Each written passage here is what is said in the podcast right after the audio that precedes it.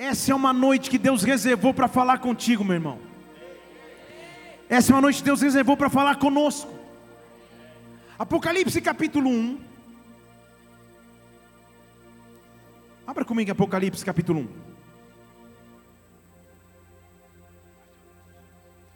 Apocalipse capítulo 1. Vamos ler o versículo 12. A partir do versículo 12.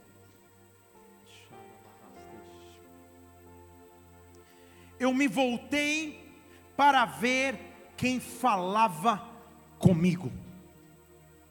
Eu me voltei para ver quem falava comigo. Repita assim: Deus fala. Fale de novo: Deus fala. Então eu me voltei para ver quem falava comigo. E ao me voltar, eu vi sete candeeiros de ouro. No meio dos candeeiros, um semelhante ao filho do homem, vestido com uma roupa talar, cingido à altura do peito com um cinto de ouro. A sua cabeça e cabelos eram brancos como lã branca, como a neve, os seus olhos como chama de fogo, os seus pés semelhantes a latão reluzente, que fora refinado na fornalha, e a sua voz, e a sua voz era como voz de muitas águas, a sua voz era como voz de muitas águas. Eu quero que você levante uma de suas mãos. A voz de muitas águas vai se manifestar nessa noite, neste lugar.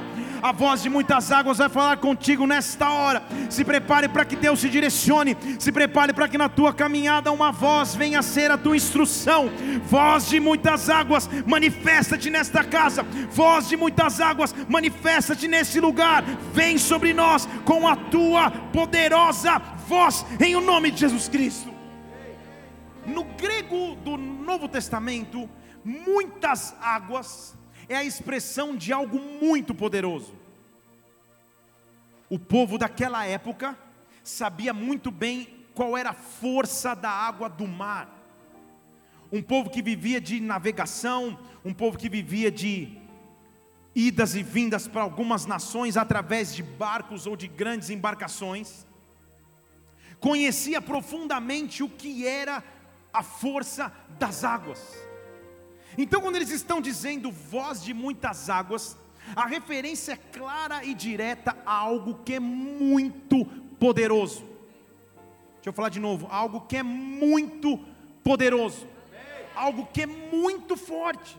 Ele está dizendo: me, me voltei para ver, alguém falava comigo, e ele está tentando dizer: deixa eu fazer uma comparação na medida que o povo entenda, e era voz de muitas águas, era muito poderoso aquele que falava comigo. Há um momento em nossa caminhada, em que tudo que nós precisamos é ouvir a voz. Há um momento em nossa caminhada em que você precisa é ouvir a voz de muitas águas se manifestando sobre tua causa, voz que rompe o silêncio, voz que acaba com o vazio, voz que anula a incerteza. Hoje Deus vai falar e vai agir. Hoje você vai ouvir a sua voz. Se prepare para ouvir a voz que direciona, que guia, que lidera. Se você precisa ouvir a voz de Deus em alguma área de sua vida, comece a pedir a Ele: fala comigo, Pai. Fala comigo, Deus. Eu quero ouvir a tua voz. Eu quero ouvir a tua voz. Deus está dizendo: se prepare para ouvir a voz que vai direcionar direcionar teu ano de 2018, tua história, tua vida será direcionada pela voz de muitas águas. Liga o GPS, se prepara. A voz de Deus vai se manifestar. Deixa eu falar de novo, a voz de Deus vai se manifestar.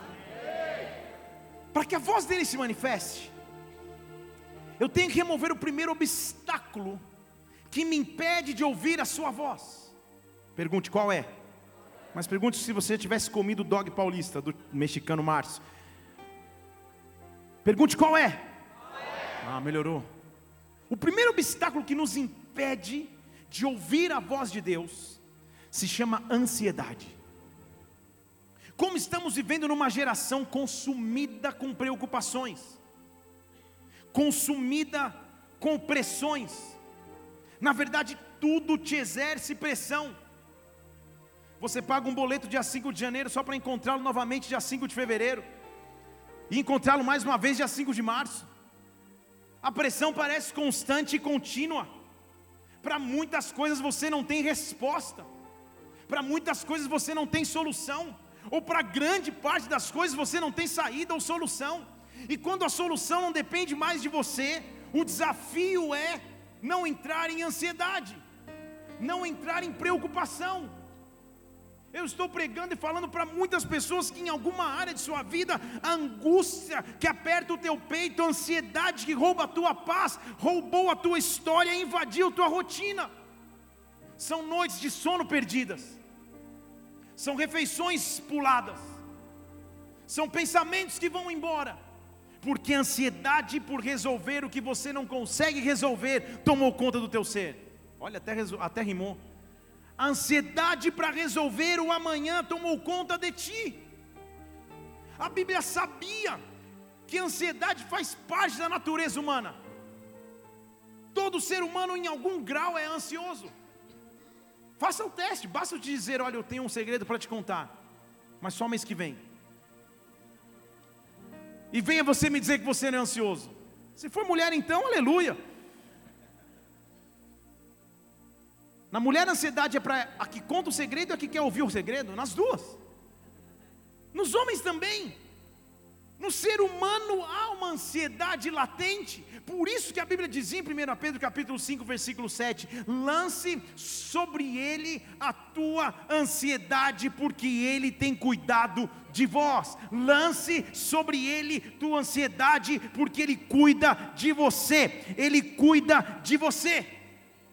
Mas não é por acaso que na sequência desse texto, versículo 8, ele fala assim: seja sóbrio, vigie.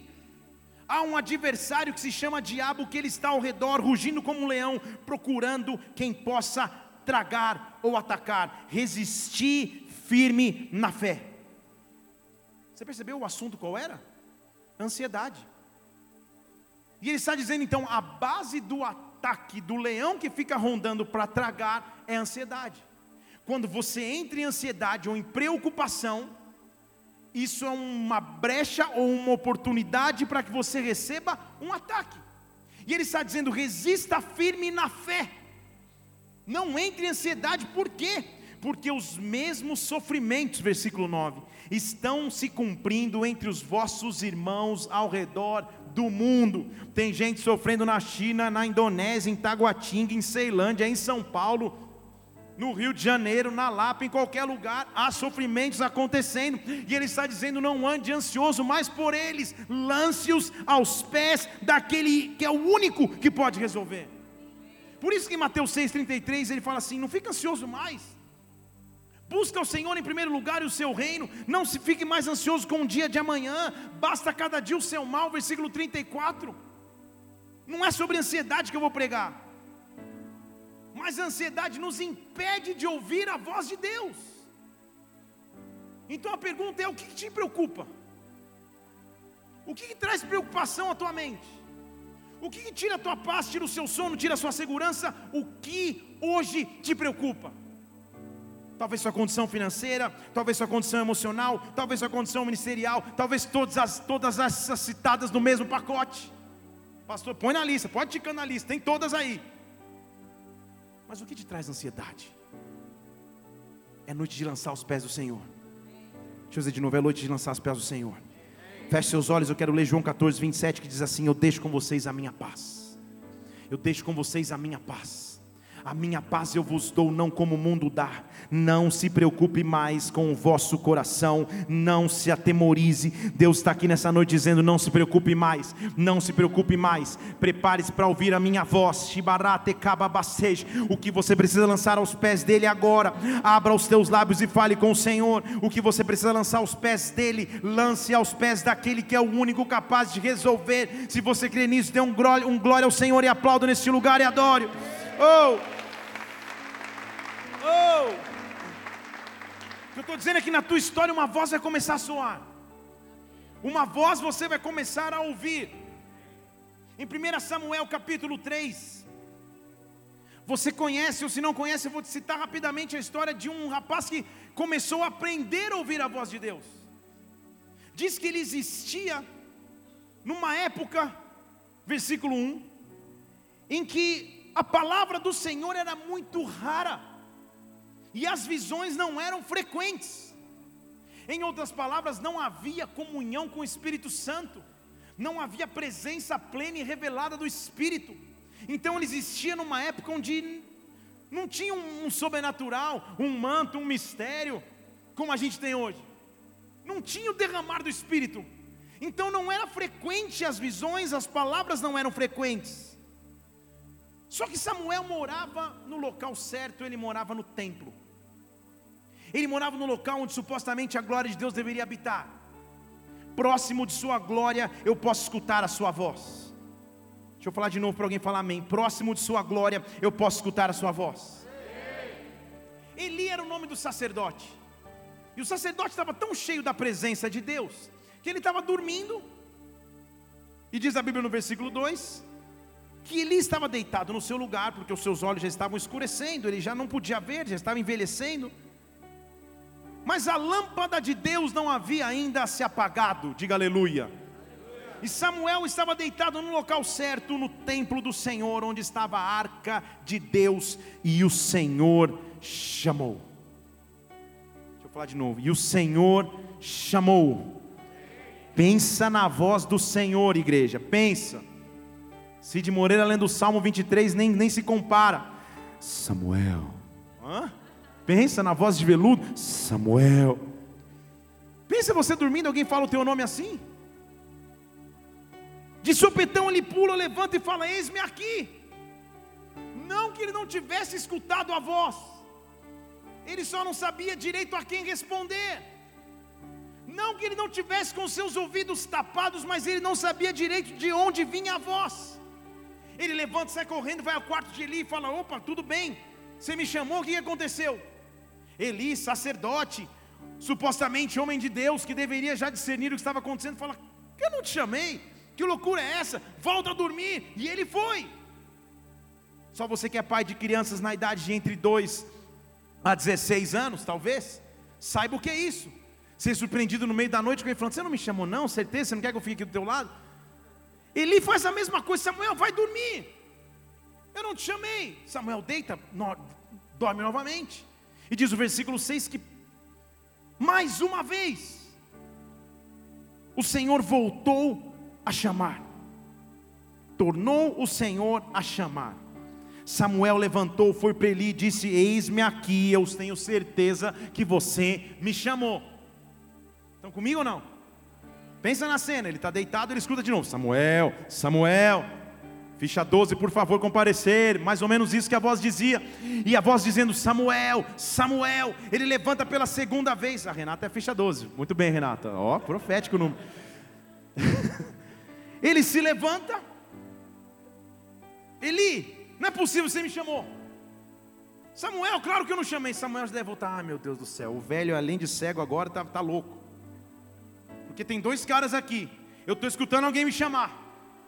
Levanto quando vou tentar responder, ele diz que não é ele, volto a dormir. Há um mistério aqui, diga glória a Deus. Deixa eu falar de novo, há um mistério aqui. Eu e você servimos um Deus que nos chama e não desiste de nos chamar. Eu e você servimos um Deus que nos chama e não desiste de nos chamar. Não importa, Samuel, quanto tempo vai demorar para você entender, mas eu vou continuar te chamando. Eu vou continuar te chamando. Volta a dormir, continua achando que é Eli. Ele deita de novo, pela terceira vez, vem a voz e diz: Samuel, Samuel, Samuel. Ele não desiste de me chamar. Então ele levanta de novo, vai para Eli, versículo 8, e ele fala: Eu não te chamei, eu não te chamei. Até que entendeu Eli que o Senhor chamava o menino. Demorou, né? Demorou, né, sacerdote? Demorou. Samuel não conhecia. Samuel não conhecia a Deus, porque as visões eram raras e as aparições do Espírito não eram frequentes, era o que a Bíblia acabou de dizer. Só que ele conhecia. E Deus está chamando uma geração que não demora para responder. Porque para responder você precisa identificar de quem é a voz. Se a Bíblia diz que a fé vem pelo ouvir, e ouvir a palavra de Deus. Qual é a voz que você tem ouvido que te traz fé? Deus está ativando a tua fé novamente. Talvez Ele esteja aqui pela quarta vez, pela centésima vez, te chamando, mas Ele está chamando uma geração que não demora mais para ouvir, não demora mais para escutar, não demora mais para reagir. Ele finalmente entende. Ah, acho que agora entendi. Meu Deus, era a terceira vez, eu precisei de três vezes para entender. Versículo 7 diz que Samuel não conhecia o Senhor. A palavra do Senhor não tinha sido revelada a ele ainda. Então, quando era chamado pela terceira vez, ele não tinha obrigação de conhecê-lo. Mas Eli, versículo 9, diz a Samuel: Samuel, faz o seguinte, vai deitar. E acontece que, se o Senhor, ou se essa voz te chamar de novo, somente responda: Fala, Senhor, o teu servo ouve. Fala, Senhor, o teu servo ouve. Fala, Senhor, o teu servo ouve.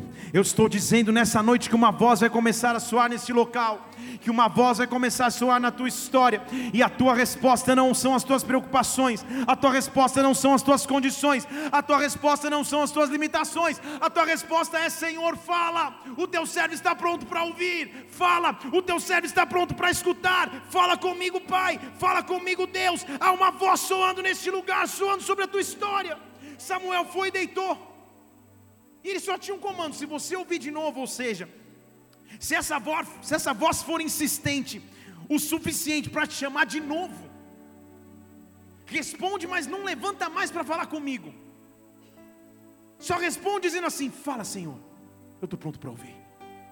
Será que alguém pode falar isso para Deus hoje? Levanta sua mão, fala com Ele, não precisa falar comigo. Diz: Fala, Senhor, eu estou pronto para ouvir. Fale com Ele, fala, Senhor, eu estou pronto para ouvir Tua voz. Fala comigo, Pai, estou pronto para ouvir Tua direção. Fala comigo, eu estou pronto para te ouvir, Deus. Fala, o Teu servo ouve. Fala, o Seu servo ouve. Oh, então, depois de chamá-lo, ele deita novamente. E a Bíblia diz no versículo 10: Depois o Senhor veio, parou e chamou. Estão comigo aí? Parou e chamou, como das outras vezes ele disse: Samuel, Samuel, e Samuel respondeu: Fala, o teu servo ouve, fala, o teu servo ouve. Então o Senhor disse a Samuel: Eis que eu vou fazer uma coisa em Israel que vai fazer tinir os ouvidos daquele que escutar. Eis que eu vou fazer algo novo, eis que as coisas novas chegarão. Quando uma voz invade a minha história, igreja, essa voz traz algo novo da parte de Deus. Deus está fazendo algo novo brotar neste lugar, Deus está fazendo algo novo brotar sobre a sua vida. Ligue o GPS, se prepare para a voz de Deus. Levante uma de suas mãos, tudo novo sobre ti, tudo novo sobre nós nós, tudo novo sobre a minha vida. Fala, Senhor, o teu servo está pronto para ouvir. Dê um brado a Ele e aplauda e aplauda nesse lugar e adore. Oh! Oh! oh! Então, igreja, se você prestou atenção nessa curta introdução da palavra, vou te fazer uma pergunta que não é difícil de responder. Quantas vezes então Deus teve que chamar Samuel? Alguns estão em silêncio, outros estão pensando, outros estão fazendo conta, vai um, nove fora. Quantas vezes? A resposta é quatro. Quantas vezes? Ótimo. Três na Bíblia é a representação de ressurreição, e depois da ressurreição há um recomeço. Fale comigo, quatro vozes. Quatro vozes. Deus vai falar contigo hoje. Deus vai soltar quatro vozes neste lugar.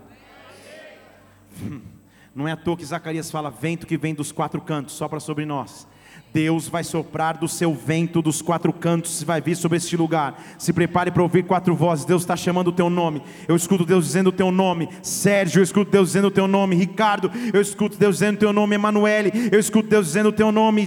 Babacês, Renata, eu escuto Deus dizendo o teu nome. Mila, eu escuto Deus dizendo o meu nome. Felipe, eu escuto Deus dizendo o teu nome neste lugar. Prepare-se para ser chamado por Deus. E a tua resposta é: fala. O teu servo está pronto para ouvir. O teu servo está pronto para escutar nesta hora, na autoridade de Jesus Cristo. Eu repreendo tudo aquilo que bloqueava os teus ouvidos para ouvir a voz de Deus, todo sentimento de frieza, de apatia, de solidão, que caia por terra. Escute, volte a escutar de novo a voz de muitas águas. Oh, a primeira voz que Deus fala conosco, e a primeira voz que você vai ouvir nesta noite, é a voz da reconciliação. Eu falar de novo para alguém falar amém. É a voz da reconciliação. A primeira voz em direção a, a, a, em direção à caminhada que Ele vai nos dar. A primeira voz que você escuta ao ligar no GPS em Deus é a voz da reconciliação. Jonas capítulo 2. Vou te dar um tempo para abrir Jonas, porque não é tão fácil assim. É um livro tão curto que você fala, Senhor, Jonas, onde está? Vou te dar um tempinho, vamos lá. Não precisa chorar, é só abrir, tá? Aleluia. Jonas capítulo 2. Se você até agora não encontrou, pode abrir em qualquer página. Finge bem e lê no telão, ninguém vai perceber. Jonas capítulo 2, versículo 2. Você conhece a história de Jonas? Sim ou não? Jonas é o cara que Deus deu uma ordem a ele para que ele pudesse pregar a palavra de Deus em Nínive, só que Nínive era uma cidade terrível. Era mais ou menos dar uma ordem para um corintiano ir evangelizar dentro da torcida do Palmeiras, para um vascaíno evangelizar a torcida do Flamengo. Era entrar num território estranho a ele mesmo para tentar falar da palavra de Deus. Jonas escolhe fugir, entra numa embarcação a embarcação começa a ser açoitada pela sombra, pelas águas e pelas fortes ondas. Tira-se sorte, ele é lançado na água, vem um grande peixe e o engole. Você conhece a história, senão você vai ler depois, que é um capítulo bem pequeno. Na verdade, você vai ler durante 100 dias. Nós estamos lendo o relato de Jonas dentro da barriga do grande peixe. Então esse é Jonas dentro do grande peixe, pegou seu iPad, seu note, seu notebook e começou a digitar, começou a escrever. E olha o que ele diz: Na minha angústia eu clamei ao Senhor e ele me respondeu. Do ventre do Seol gritei e tu ouviste a minha voz. Você fala, ah, não sabia que o peixe tem nome, é Seol, não tem nada a ver. Seol é o original hebraico para inferno. Então ele está dizendo: do ventre do inferno eu gritei e ele ouviu minha voz. Você está entendendo comigo? Não importa o tamanho da cadeia, o tamanho da prisão, o tamanho do afastamento, pode ser o ventre do inferno, o local onde o inferno acha que gera vida nova. Se eu clamar lá dentro do ventre do inferno, ele vai escutar a minha voz, Ele vai escutar o meu clamor, Ele vai escutar o meu lamento, uma voz de reconciliação vai bradar, porque eu estive no profundo, no coração dos mares, a corrente de águas me cercou, todas as ondas, tuas vagas ondas passaram em cima de mim. E eu disse: Lançado estou de diante dos olhos, como eu vou voltar a olhar para o teu santo templo? Como os meus erros vão me aproximar de Deus de novo? Como as minhas falhas vão me dar futuro em Deus novamente? Como eu vou olhar para o templo novamente? As águas me cercaram até a alma, estou doente na alma, o abismo me rodeou, não há para onde fugir, não há caminho para pisar, estou rodeado de um abismo, as algas se enrolaram na minha cabeça, a minha mente está cativa no pecado, eu estou preso. Estão comigo aqui?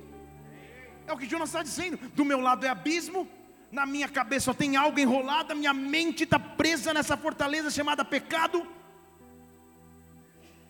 Eu desci até os fundamentos dos montes, a terra me encerrou para sempre, a sentença era definitiva, colocaram até ferrolhos mas tu, mas tu, Senhor meu Deus, fizeste subir da cova a minha vida. Mas tu, Senhor meu Deus, fizeste subir da cova a minha vida. Quando dentro de mim desfalecia a minha alma, eu me lembrei do Senhor. Entrou a ti a minha oração no teu templo. Os que se apegam aos ídolos se afastam de ti, a misericórdia. Mas eu, Senhor, te oferecerei sacrifício com voz de ação de graças. E que votei, eu pagarei. Eu tenho uma aliança contigo contigo, ao Senhor pertence a salvação.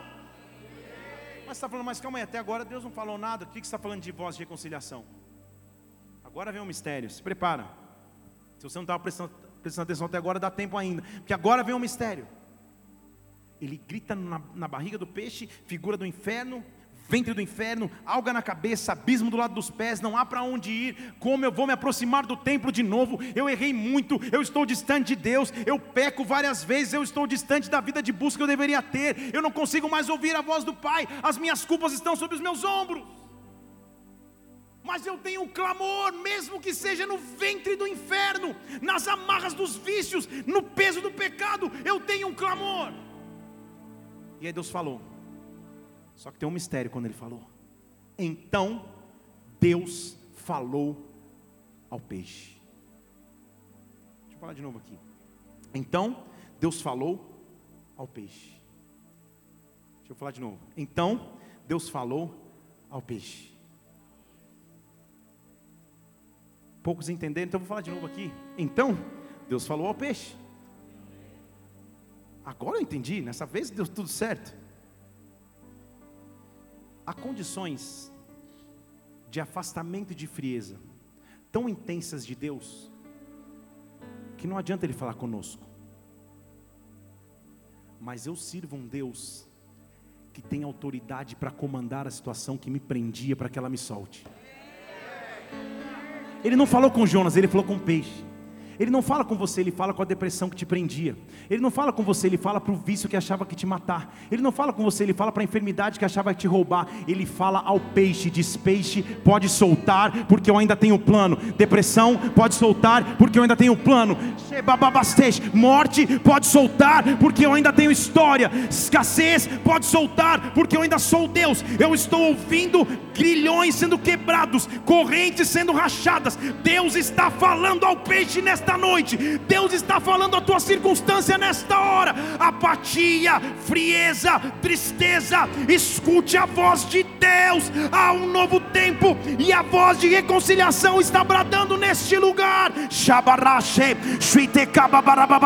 Se livre, se livre, se livre. Nada mais prende a tua história. Ele falou ao peixe e nesta noite ele fala a você. Se livre em o nome de Jesus Cristo. Aplauda o Senhor e adore, aplauda.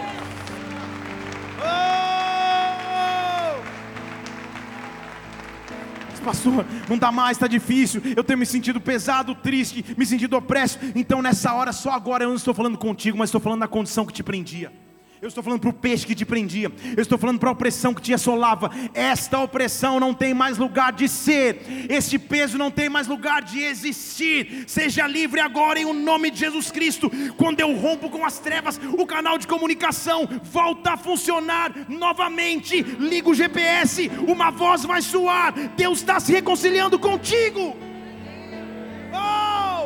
Se você estava tendo dificuldade de sentir a glória e a presença de Deus, levante uma de suas mãos, porque hoje Ele está se reconciliando contigo, hoje Ele está derramando o seu perdão sobre tua vida, hoje o que te prendia não prende mais, vidas estão sendo liberadas nesta noite, na autoridade que há no nome de Jesus Cristo. Seja livre agora, seja livre agora, seja livre agora. Ele comanda a situação que te prendia, seja livre em o nome do Senhor Jesus.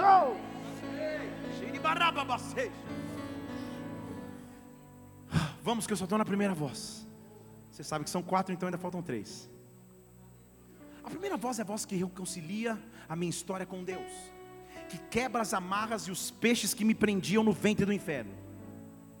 Depois que eu saí, mesmo que vomitado tenha sido, sou limpo, e agora eu preciso escutar uma segunda voz na minha caminhada. Quem está pronto para ouvir mais uma voz, diga aleluia. A segunda voz, igreja, é a voz da proteção. Deixa eu falar de novo. Segunda voz é a voz da proteção. Amém. Aleluia. Estava achando que era a voz da casa própria, a voz da chave do apartamento. É a voz da proteção. E você fica assim olhando e fala: Poxa, não entendi. Tudo bem, porque há momentos em que nós não conseguimos entender os direcionamentos de Deus. Há momentos em que os direcionamentos não ficam tão claros, e o que eu tenho que fazer é depender dEle. Em Lucas capítulo 1, versículo 26, a Bíblia diz de uma mulher que estava em casa um dia, e um anjo chega para visitá-la. Não é qualquer anjinho, mas o anjo Gabriel, um mensageiro da parte de Deus, foi enviado especificamente a uma cidade da Galiléia chamada Nazaré. Especificamente para falar com uma mulher, uma virgem desposada, ou seja, não era casada ainda, mas já tinha sido prometida em casamento, ela estava desposada com alguém que se chamava José, da casa de Davi. O nome dessa virgem era Maria. O anjo entra e libera uma voz. O anjo entra e libera uma voz. Salve agraciada, o Senhor é contigo. Pensa você em casa, cozinhando, limpando a sala, fazendo tricô, crochê, ponto cruz, curtindo foto no Face, entra um anjo. O anjo Gabriel e o, e o que ele diz é: Salve agraciada, o Senhor é contigo. Na tradução original ele está dizendo: Salve você que tem graça, você é favorecida do Senhor. O Senhor escolheu te dar favor. Deixa eu falar de novo. O Senhor escolheu te dar favor. Pense que o anjo visita e fala isso: Maria, o Senhor te escolheu e ele vai te dar favor. Ela, porém, ao ouvir essas palavras, se preocupou muito e começou a pensar: que saudação foi essa? Eu já vi gente ganhando, e aí, beleza, e aí, tudo bem, e aí, como vai? Mas salve a graciada, o Senhor te dá favor. Que saudação é essa? Será que realmente eu sou favorecida? E ela fica pensando: o que é ser favorecida pelo Senhor? O que é receber de Deus favor? Que voz é essa que me dá favor? Eu quero te explicar um pouquinho o que acontece na sequência da história de Maria. O anjo libera uma palavra, ela engravida do nada, tem que provar para o seu esposo que o bebê que está na barriga, na barriga dela é realmente do Espírito Santo. O esposo só acredita porque sonha, porque senão não teria acreditado. E ela pensando: nossa, mas eu sou favorecida, hein? minha honra está manchada. Eu que estava desposada, esperando pelo meu esposo, agora todos ao meu redor vão encarar minha gravidez e vão pensar de duas uma: ou eu me envolvi com meu esposo antes do casamento, ou então pior ainda. E será que eu sou favorecida? No meio desse pensamento, ela liga a televisão, está passando na CNN Jerusalém, que o rei da época tinha convocado um censo obrigatório só de falar que é obrigatório, já, você já falar, ah, não acredito. Mas era um censo obrigatório. E o censo não era entrar na internet preencher um formulário. O censo era sair fisicamente de sua casa e ir para a cidade natal do seu esposo para ali se registrar. Era a única maneira de fazer a contabilidade das pessoas da nação. Então, grávida, querendo ficar escondida em casa, com o esposo acreditando, não acreditando que ela era realmente favorecida e que o filho realmente não era de ninguém mais de Deus. Agora ela se vê obrigada a sair de sua casa e viajar até a região de Belém só para fazer um registro. E pior, sabe por que funcionavam esses registros? Para que os cobradores de impostos pudessem saber onde estavam as pessoas. Então pensa comigo, grávida, meio assim tretada com o esposo, que agora estava começando a entender que era de Deus, querendo se esconder, ter que se registrar voluntariamente para pagar imposto. E na cabeça dela ela lembrava: Você é favorecida do Senhor. Meu Deus, onde está o favor? Como sair de casa, sentar no lombo de um jumento ou de um camelo, enfrentar o calor do deserto com uma barriga gigantesca? sentindo as dores de se aproximar do nascimento do bebê e entender que Deus deu favor. Como ouvir direcionamentos de Deus quando tudo que eu tenho na minha realidade é dor, o calor e a honra manchada? Não há como pensar que ela não, em algum momento, arquitetou e disse: será mesmo que eu sou favorecida? Não, mas agora as coisas vão melhorar. Eu vou chegar lá, lá, lá em Belém, e lá em Belém vai dar tudo certo. Com certeza, José já entrou no decolar.com, no booking.com, reservou um hotel cinco estrelas para que o bebê possa nascer com segurança, caso alguma coisa aconteça. José, como todo homem precavido, não tinha feito nada disso. E ao chegar lá, as dores de contrações começam a aumentar.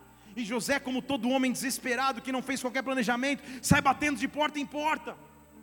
Por favor, um lugar, por favor, um lugar. Só que era censo, todo mundo tinha vindo para aquela cidade, não tinha lugar para ficar. E a voz bradava no seu ouvido: Você é favorecida do Senhor. Até que ela bate no local e um cara com compaixão fala: Faz o seguinte, fica aí no estábulo no meio dos animais, por compaixão fica aí. Fazer o quê?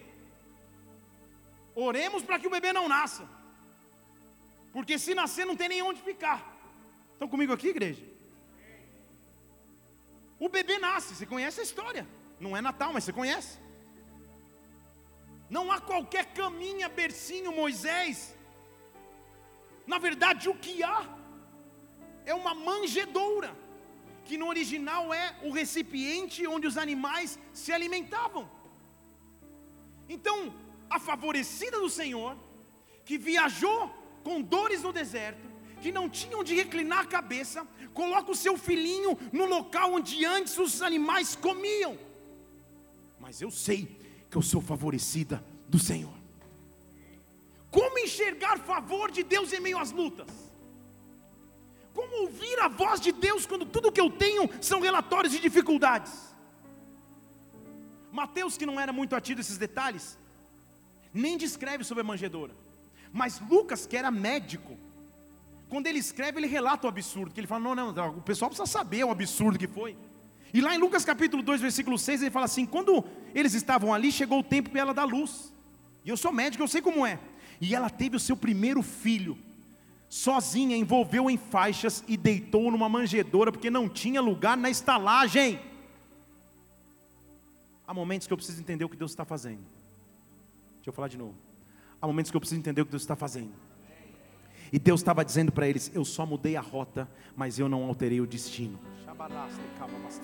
Eu só mudei a rota, mas eu não alterei o destino. O que eu estou fazendo, Maria e José, é mais profundo do que vocês podem entender agora, mas é algo muito sobrenatural. Sabe o que eu estou fazendo? Eu estou começando a usar figuras na Bíblia para mostrar a obra do meu filho. Porque antes a natureza animal do homem não tinha onde se alimentar,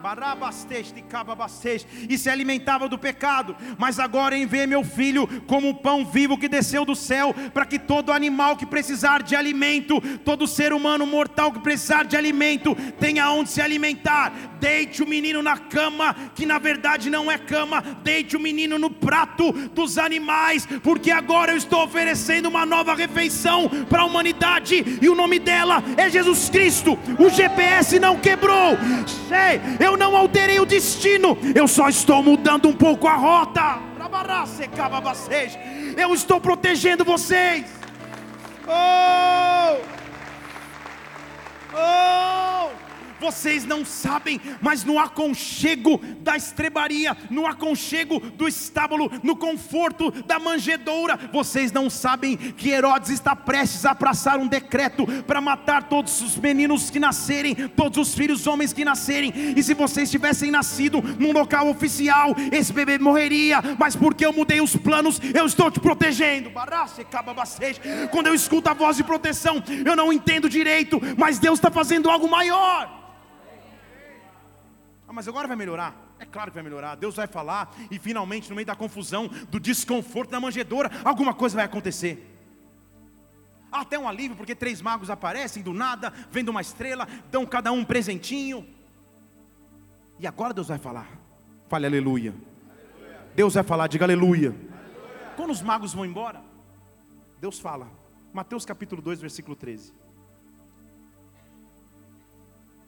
Quando eles saíram, um anjo do Senhor apareceu a José em sonho e falou. E disse assim: Levanta, pega o menino, pega sua mãe e foge para o Egito. Não, não, não, não, não. Uma coisa é viajar alguns quilômetros com uma mulher grávida, passando calor, reclamando de dor na lombar, e o neném nascer na manjedoura. Mas agora não estou entendendo nada. Como que o Emanuel o Messias que havia de vir, o dono de todo o poder. Como que a instrução que vocês têm para mim agora é para que eu fuja para um lugar distante chamado Egito, que eu nunca estive? Estão comigo aqui, igreja? há momentos que eu pareço não entender a voz, porque essa voz está acima da minha compreensão natural. Com silêncio aqui. José está sonhando e o anjo vem falar: Ah, José, é isso mesmo. Pega o menino, pega a mãe e faz o seguinte: salve-se quem puder, foge para o Egito. Foge para o Egito, fica ali até que eu ordene, porque Herodes vai procurar o menino para o matar. Levantou-se então, não discutiu, no meio da noite, no meio da noite pegou um menino recém-nascido, sua mãe, e ó, partiu para o Egito, e lá ficou até a morte de Herodes, para que se cumprisse o que fora dito da parte do Senhor pelo profeta: do Egito eu chamei o meu filho. Pastor, não entendendo nada agora, calma, você vai entender. Diga aleluia. A coisa que Deus faz no presente, igreja, que é impossível entender só é possível confiar. José faz tempo que já não estava entendendo mais nada. Há meses atrás ele já não tinha entendido mais nada. A esposa dele tinha engravidado porque um anjo entrou na sala dela e falou. O bebê nasceu no meio dos animais. Os magos apareceram do nada, falando: Não, nós chegamos aqui que a gente viu a estrela. Ele já tinha deixado de entender, já tinha deixado de tentar entender. Mas agora, o anjo chegar e mandar ele fugir para a nação que é a representação do inimigo, agora não entendi. Igreja, eu e você servimos um Deus de segunda glória. Eu e você servimos um Deus que diz em Ageu, que nós já falamos na primeira pregação dessa série, que tem uma glória de segunda casa que é maior do que a primeira. Pastor, não estou entendendo, vou te explicar. Sabe o que Deus estava fazendo? Deus estava dizendo assim: olha, quando o meu povo estava fisicamente cativo no Egito, eu levantei um libertador chamado Moisés, o enviei ao Egito, para que do Egito ele tirasse fisicamente o meu povo. O meu povo não está mais cativo fisicamente no Egito, mas espiritualmente eles estão presos no Egito e no pecado. Então agora vamos para a segunda glória, vamos para o segundo êxodo. Não é mais Moisés, Jesus Cristo. Vai você e tira espiritualmente todo cativo do Egito. Vá descer ao Egito para tirar de lá os que estão presos no Egito. Oh, barabarababastei. Eu não mudei a rota, eu não mudei o destino, eu só mudei a rota. Vai fazer algo sobrenatural, vai entender que o teu propósito é muito maior. Eu estou começando um segundo êxodo. Estão comigo aqui? Vá no Egito e vai tirar o cativo do cativeiro. Vá te barabastej, vá descer ao Egito, para do Egito você escutar uma voz sobrenatural. Mas volta do Egito quando o menino já for grande, aí não dá mais para matá-lo. Aí não dá mais para matá-lo. Há coisas que Deus faz para me proteger. E surpreenda essa igreja, para nos proteger até de nós mesmos às vezes do nosso próprio orgulho, da nossa ausência de fé. Há portas que Ele fecha para nos proteger de não nos afastarmos de Sua glória. Mas quando eu começo a entender que os planos de Deus, de acordo com Isaías 55, são mais elevados do que os meus, eu simplesmente escolho depender e não mais entender. A minha escolha é a dependência e não a compreensão. O que eu preciso, é saber que uma voz que me reconcilia já foi bradada, uma voz que me protege já foi liberada. Deus está falando comigo, eu só preciso ouvir a a sua voz. Dê um brado ao Senhor e aplauda e adore neste lugar.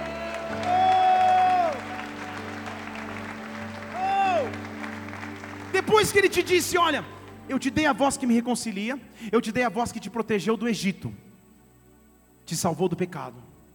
É tempo de ouvir as duas últimas vozes. Quem está pronto, diga aleluia.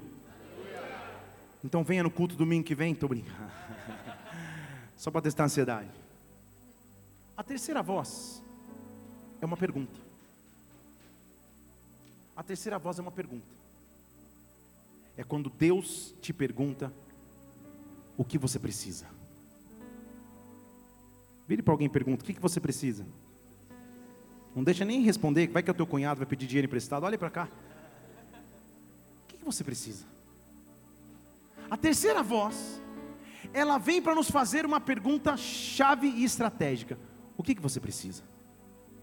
Em 2 Crônicas, capítulo 1, versículo 7, a Bíblia diz que havia um homem ao qual Deus apareceu.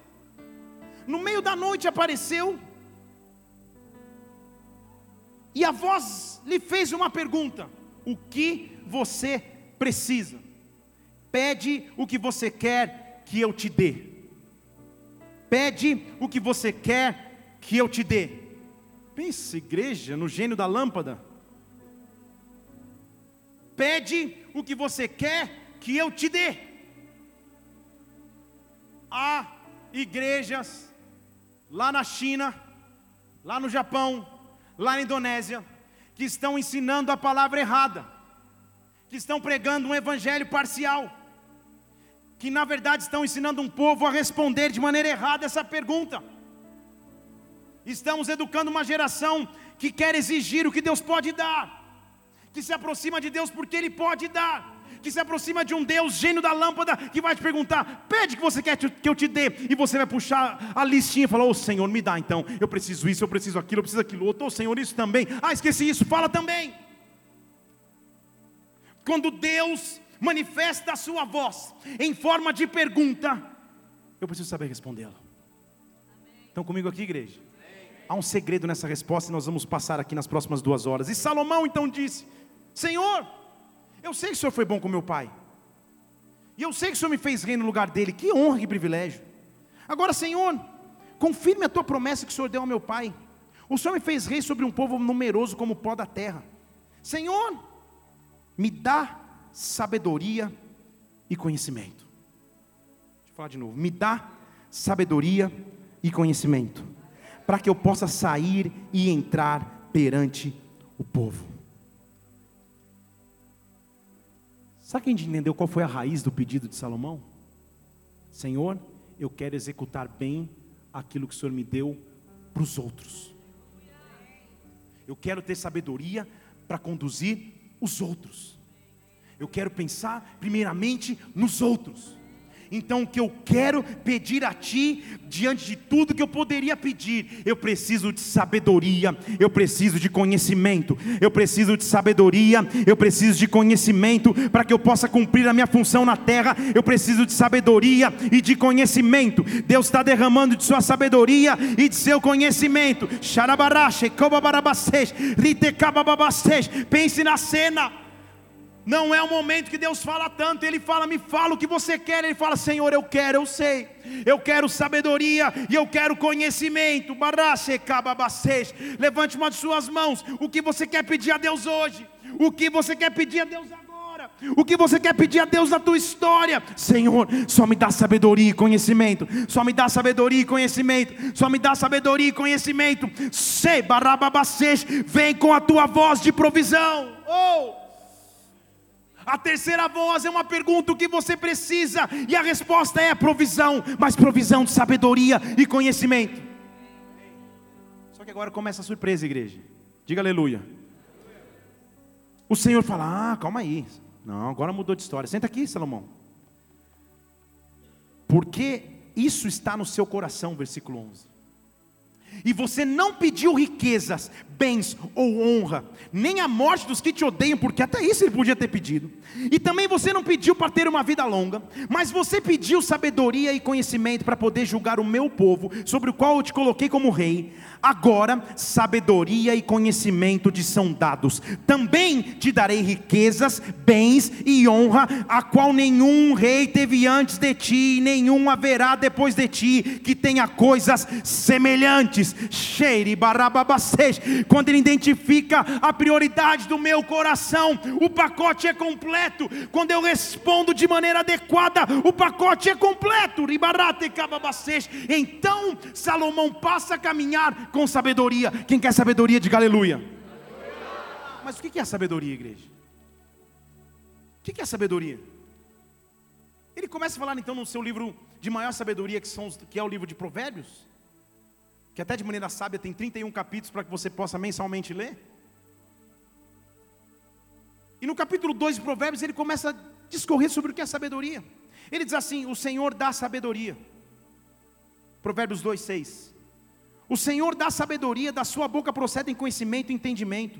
Ele reserva a verdadeira sabedoria. Deixa eu falar de novo. Ele reserva a verdadeira sabedoria para os retos, escudo para os que caminham em integridade. Então existe uma verdadeira sabedoria, existe uma falsa, existe uma pirata. Há uma verdadeira sabedoria para os retos, há uma verdadeira sabedoria para os que caminham em integridade. Provérbios capítulo 3, versículo 5: Confia no Senhor de todo o coração, não se confunda no seu próprio entendimento, na sua própria sabedoria. Reconhece o Senhor em todos os teus caminhos, ele vai endireitar as tuas veredas. Não ache que você é sábio aos teus próprios olhos. Teme ao Senhor, se aparta do mal. Isso vai ser saúde para a tua carne, isso vai ser refrigério para os teus ossos. O homem que é marcado por sabedoria começa a explicar o que é sabedoria. Provérbios capítulo 4, versículo 7, vai só anotando: a sabedoria é a coisa principal. A sabedoria é a coisa principal. Adquire sabedoria com tudo que você possui. Adquire entendimento. Estima a sabedoria, ela vai te exaltar. Se você abraçar a sabedoria, ela vai te honrar. Ela vai dar à tua cabeça uma grinalda de graça, uma coroa de glória te entregará. Acho que é bom ter sabedoria, né? Acho que é bom ter sabedoria. Mas o que é a verdadeira sabedoria, igreja? Pastor, qual curso eu faço então? Qual apostila eu leio? Qual metodologia? Qual pensamento eu, eu, eu, o que eu mentalizo para ter sabedoria? Qual é a verdadeira sabedoria? Pergunte qual é? Qual seria a verdadeira sabedoria? Estou te preparando para te revelar um segredo na palavra. Aperta o cinto aí, põe o óculos 3D e abra comigo em Salmo 139. Salomão, ao ouvir a pergunta de Deus, o que você quer? Ele responde: Eu quero sabedoria. Deus fala: Porque você pediu sabedoria, eu vou te dar todo o resto. Mas a sabedoria eu vou te dar. Salmo 139 diz assim: Tal conhecimento é maravilhoso demais para mim é elevado, não dá para atingir. A verdadeira sabedoria é elevada, não dá para atingir. Poxa, pastor, isso é animador. Tal conhecimento é muito maravilhoso, não dá para atingir. Há um segredo para a verdadeira sabedoria. Salomão, vem comigo agora, começa a tentar explicar para nós, ouvintes, o que é a sabedoria verdadeira que ele tanto prega, que ele tanto fala e que ele um dia encontrou. E em algum momento, em Provérbios capítulo 8, lá no versículo 12, ele até muda o seu estilo literário e começa a escrever assumindo a primeira pessoa como se ele fosse sabedoria. Então, quem está escrevendo agora é a sabedoria. E ele está dizendo assim: eu, primeira pessoa, eu, a sabedoria, eu habito com prudência, eu possuo conhecimento, eu possuo discrição. Eu, a sabedoria. Então o texto está falando sobre quem, igreja? Ok, o temor do Senhor é odiar o mal, a soberba, a arrogância, o mau caminho, a boca perversa. Eu odeio. Meu é o conselho. Meu quem, igreja? Ótimo. Meu é o conselho, a verdadeira sabedoria. Eu, sabedoria, sou o entendimento. Minha é a fortaleza. Por mim, a sabedoria, reinam os reis. Os príncipes decretam o que é justo. Por mim governam os príncipes, os nobres, sim, todos os juízes da terra. Eu, sabedoria, amo os que me amam. Os que diligentemente me buscam, me acharão. Riquezas e honra estão comigo, sabedoria. Riquezas duráveis e justiça. Melhor é a sabedoria do que o ouro, sim, do que o ouro refinado. Melhor é minha renda do que a prata. Eu ando no caminho da retidão. Eu ando nas veredas da justiça. Eu me adoto de dons permanentes, de bens que não passam, que são permanentes. Os que me amam ganham isso e enchem os seus tesouros. Tudo isso é sabedoria. Não atenda que não é de Deus agora. Mas você ainda está ligando para alguém falando, mas eu não estou entendendo qual é a verdadeira sabedoria. É você, Márcio, mexicano, não? Qual seria a verdadeira sabedoria? Versículo 22. Vai haver uma mudança no texto, comece a prestar atenção comigo. Ele está falando sobre a sabedoria. O Senhor me criou como a primeira das suas obras. Quem está tocando o telefone? É seu? Só falta ser o meu. Né? O Senhor, não é esse toque abençoado. O Senhor me criou como a primeira das suas obras. Eu sou o princípio dos seus feitos mais antigos. Sabedoria. Estão comigo, igreja? Desde a eternidade fui constituída. Desde o princípio, antes que existisse a terra, antes que houvesse abismos eu fui gerada, antes que houvessem fontes cheias de água, antes que os montes fossem firmados, antes que os outeiros existissem, eu nasci, quando ele ainda não tinha feito a terra com seus campos, nem sequer o princípio do pó do mundo, ou seja, o homem que foi feito do pó da terra, ele já existia. Quando ele preparava os céus, eu estava lá. Quando ele traçava um círculo sobre a face do abismo, quando estabelecia o firmamento em cima, quando se firmavam as fontes do abismo, quando ele fixava o mar para que as águas não passassem no seu mandato, quando eu traçava os fundamentos da terra, eu estava ao seu lado como arquiteto. Estão aqui ou não? Vamos nessa. Era cada dia como dia de delícias, porque no final de cada dia ele se alegrava, tudo bem, ele tinha prazer, eu me alegrava perante ele com todo o tempo, eu folgava no seu mundo habitável, eu achava as delícias com os filhos dos homens, agora escute-me, porque felizes são os que guardam os meus caminhos. Calma aí. A sabedoria esteve com ele desde o princípio, e a sabedoria esteve do lado dele como um arquiteto.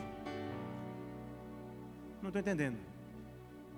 João capítulo 1, igreja. Versículo 3. 1. Versículo 1 de João 1 diz assim: No princípio era o Verbo. E o Verbo estava com Deus.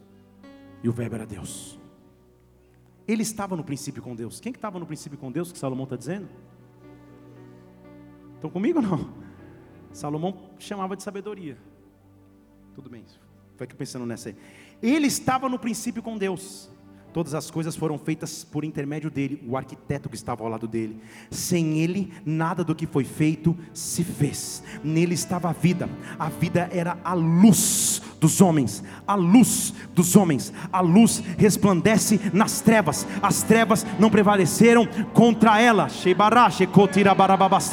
A luz resplandece sobre as trevas. Eu quero te dizer, igreja, quero te fazer um anúncio que o Pai não poderia excluir o Filho da criação. A Bíblia diz que no princípio a terra era sem forma e vazia, e o Espírito se movia sobre a face das águas. O Espírito estava lá. Então o Pai disse: o Pai estava lá, haja luz luz, haja luz e houve luz, haja luz e houve luz. A sabedoria que Salomão pediu sem saber era a presença do próprio Cristo.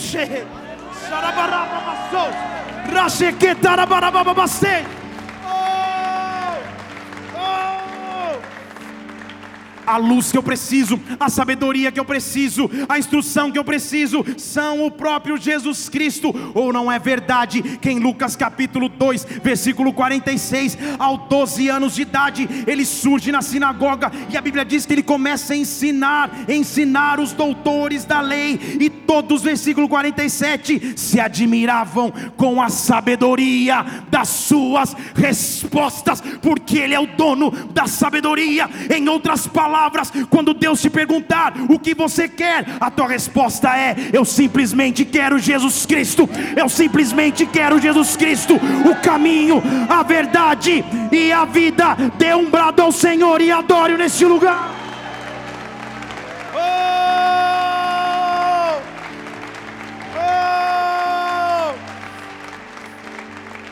Senhor, a resposta pode não ter chegado, a intervenção não pode ter chegado, o milagre não pode ter acontecido, mas uma coisa eu quero: eu quero a tua presença, eu quero Jesus Cristo sobre a minha vida, eu quero a sabedoria que Salomão teve, eu quero o que ele pediu sem saber, eu quero Jesus Cristo, eu quero a sua glória sobre mim, Pai. Oh!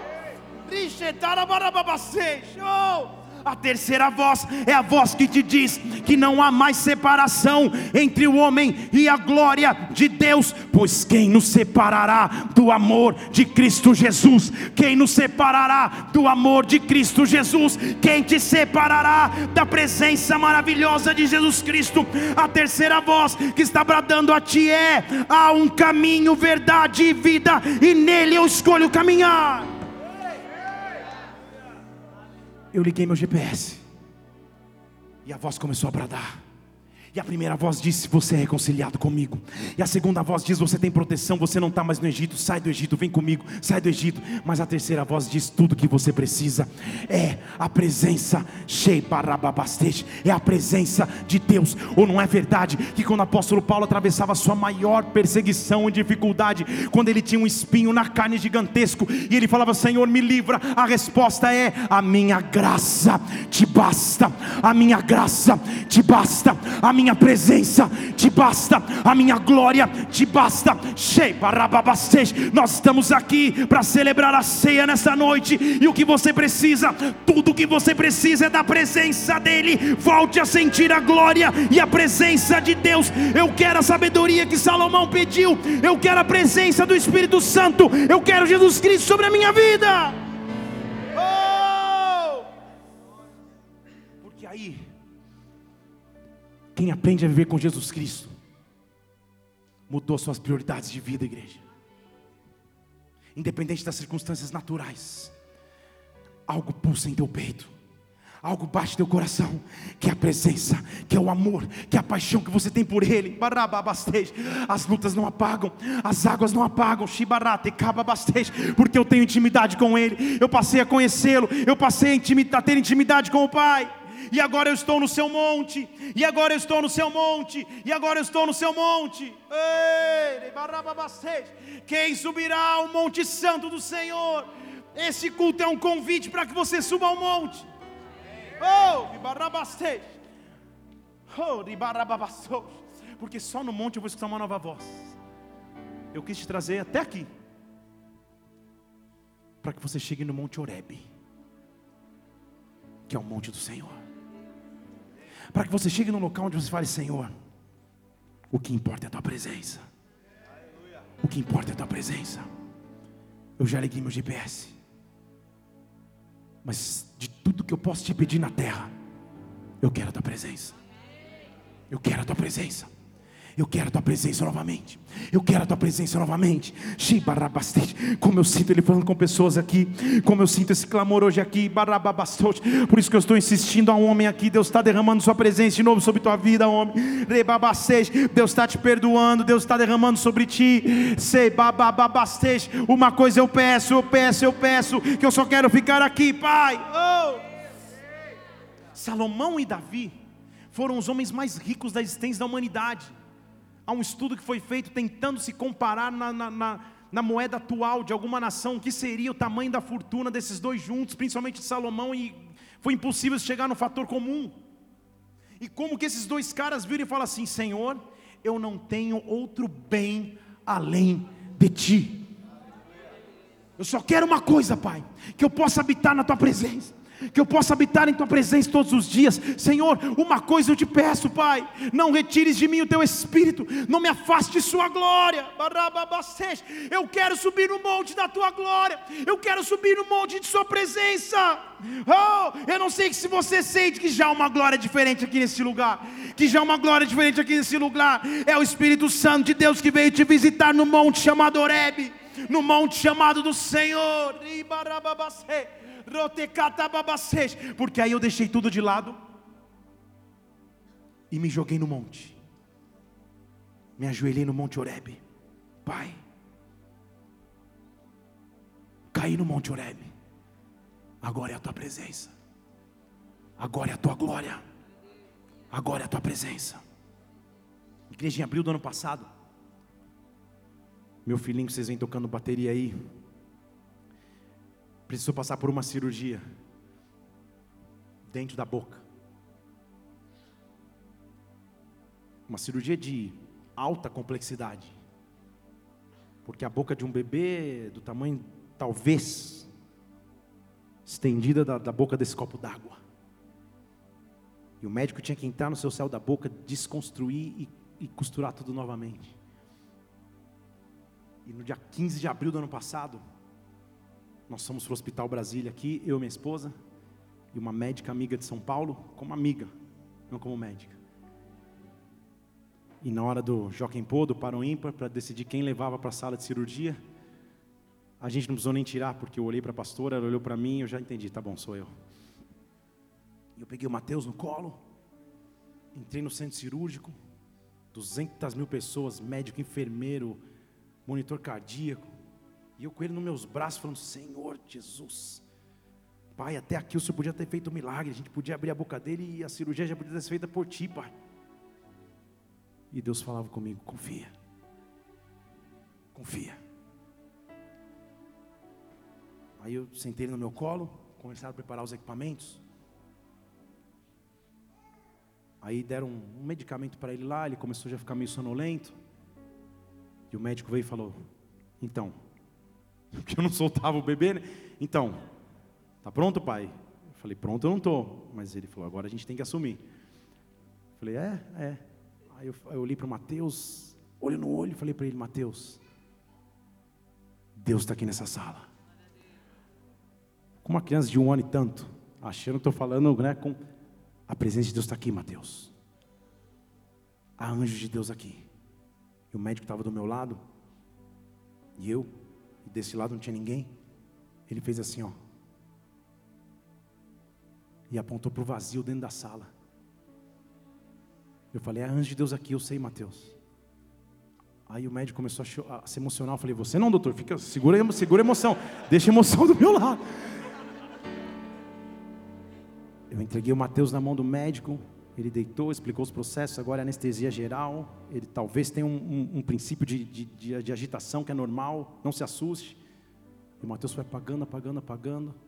Eu fui dando ré, ré, ré, virei e saí da sala, achei um canto e despenquei no Oreb.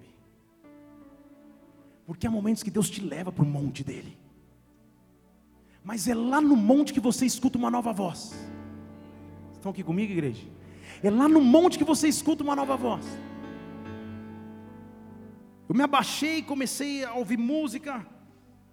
Chorei, talvez que eu não tinha chorado desde o nascimento dele, que é quando a gente sabia que ia ter que fazer cirurgia desde então. Mas eu estava no monte de Deus, na presença dele. Quando Deus te leva até o Oreb de sua presença, se Ele conseguiu te trazer até ali, se você não desistiu no meio do caminho, se você não abriu mão da caminhada, mas escolheu a sua presença, oh, ali Ele não vai te desamparar. Moisés um dia estava no Oreb, e porque ele subiu ao Oreb, eu quero terminar a palavra de hoje lançando essa voz sobre a tua história. Oh, Deuteronômio capítulo 1.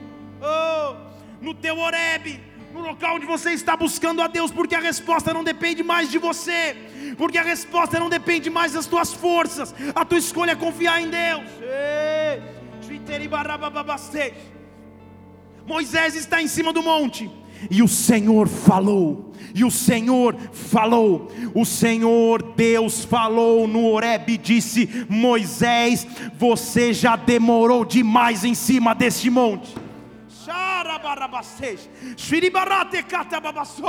Você já está na minha presença.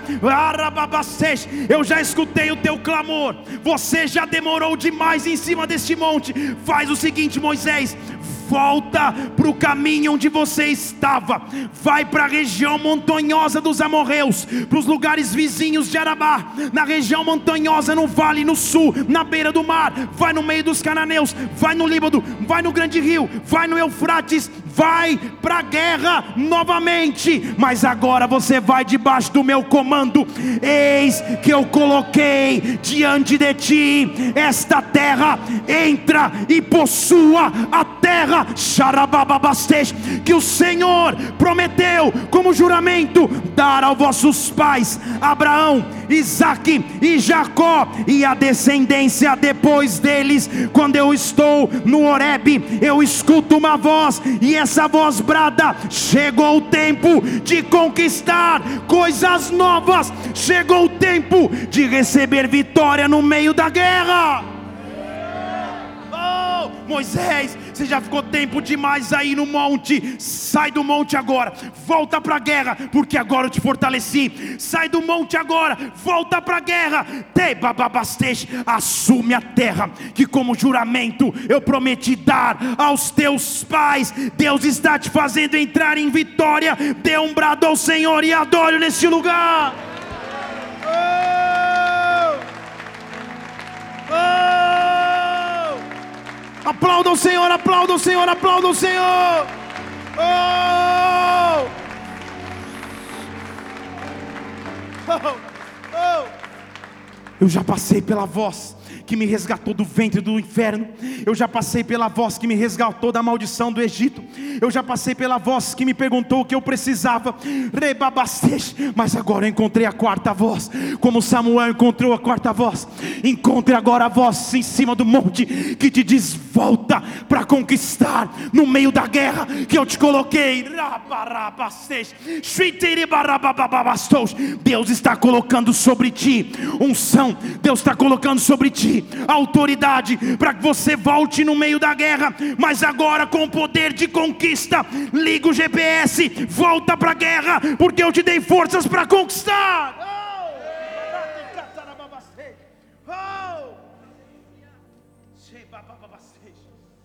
Igreja de de conquistar. 15 de abril do ano passado, dia marcante na história da nossa família. Duas horas intermináveis de cirurgia. Pareciam 22. Nós temos uma família que é a igreja. Mas ali dentro do centro cirúrgico, não tinha mãe para chorar, não tinha pai para chorar. Estava todo mundo a mil quilômetros de distância. Tinha um oreb para subir. E duas horas depois, daqui a pouco a gente escuta. Aí a mãe que a mãe vira, é o Mateus que está chorando. Não é possível que ele está chorando. Acabou de operar o céu da boca. E vem o médico. Vem, vem. Já está tudo bem, o Mateus voltou da cirurgia. Foi um calvário. Um mês de recuperação. Só tomando líquido peneirado no liquidificador. Mas dia 15 de abril do ano passado, foi o sábado que antecedeu o domingo de Páscoa. Domingo de ceia domingo de ressurreição. Sabe o que eu fiz no domingo de Páscoa do ano passado? Falei, pastora, daqui a pouco eu volto. Ela ficou na UTI do hospital com o Mateus. E eu não vim aqui, eu fui lá, na nossa igreja no CIA. Voltar para o meu caminho de conquista, porque eu tinha recebido a voz de Deus no Horeb. No mundo você vai ter aflições, mas tenha bom ânimo. Ele venceu o mundo. Jamais pense que alguém que sobe aqui, pega o microfone e não passa por lutas, semelhantes ou piores a que você enfrenta. Mas há um segredo para atravessar lutas. E o segredo é: suba no Horeb. Feche seus olhos nesse lugar.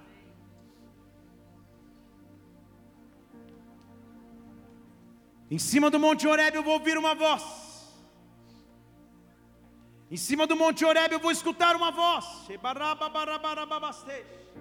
E essa voz vai dizer: volta para o caminho de conquista, vai no meio dos teus inimigos e toma posse da terra que, como juramento, eu prometi te dar. Talvez você esteja como Samuel. Foram necessárias quatro vozes para que você escutasse o que Deus está falando contigo. Mas nessa noite Ele te chamou aqui para bradar uma voz no teu interior.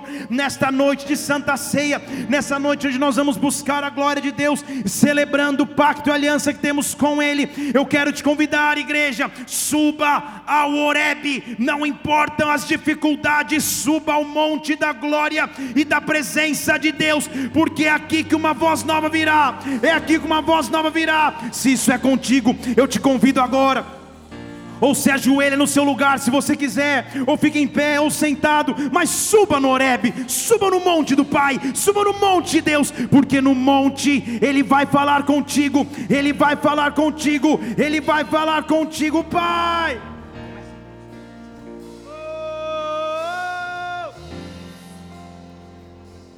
said.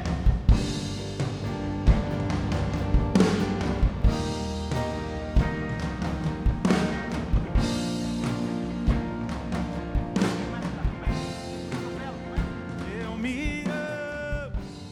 Põe a letra na tela, por favor.